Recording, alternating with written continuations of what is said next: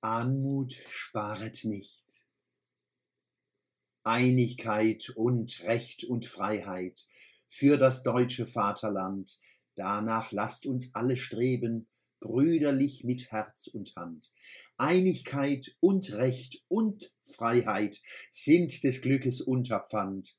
Blüh im Glanze dieses Glückes, blühe, deutsches Vaterland. Haben Sie die Hymne in den letzten Tagen kehrt oder gesungen? Bei der Frauenfußball-Weltmeisterschaft? Oder am Tag der deutschen Einheit? Den Text kann man akzeptieren. Einigkeit, Recht, Freiheit. Einigkeit heißt nicht, dass man nicht streiten darf. Demokratie lebt vom Streiten darf, wolle, misse. Aber über allem Streit müssen wir einig sein wolle. Jeden Tag Friede schaffen, Demokratie, Rechtsstaat, Zivilcourage leben, Solidarität, aufrechter Gang. Kunst und Wissenschaft und Bildung von so viel und für so viel Menschen wie möglich. Muttersprachepflege, Einheit in Verschiedenheit, die Würde des Menschen achten. Rosa Luxemburg als nationale uneuropäische Erbschaft annehmen. Freiheit ist immer Freiheit des Andersdenkenden.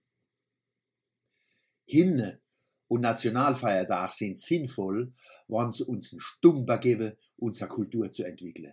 Dass wir an jeden 3. Oktober sagen können, wir sind gewachsen, ohne uns über andere zu erheben. So sollten Wettbewerb aussehen. Nicht immer schneller, höher, mehr. Wir und unser Kinder brauchen nicht mehr Rekorde und Wachstum. Wir wollen und müssen uns kulturell entfalten. Vom Brecht gibt's eine schöne Hymne, die unsere Aufgabe stellt. Die erste Strophe. Anmut sparet nicht noch Mühe, Leidenschaft nicht noch Verstand, dass ein gutes Deutschland blühe wie ein anderes gutes Land. Anmut, was für ein schönes Wort, Mannemarisch, Armut. Die stelle sie sich wahrscheinlich als siamesische Tempeltänzerin vor, nicht als Mannemer Brezelfrau oder Mannemer Taxifahrer. Warum? Warum haben wir so Vorbehalte gegen uns selber? Armut meint Liebreiz, Grazie, Charme, Zärtlichkeit und Demut. Das haben wir Pelzerkrischer und manchmal Blomeiler nicht.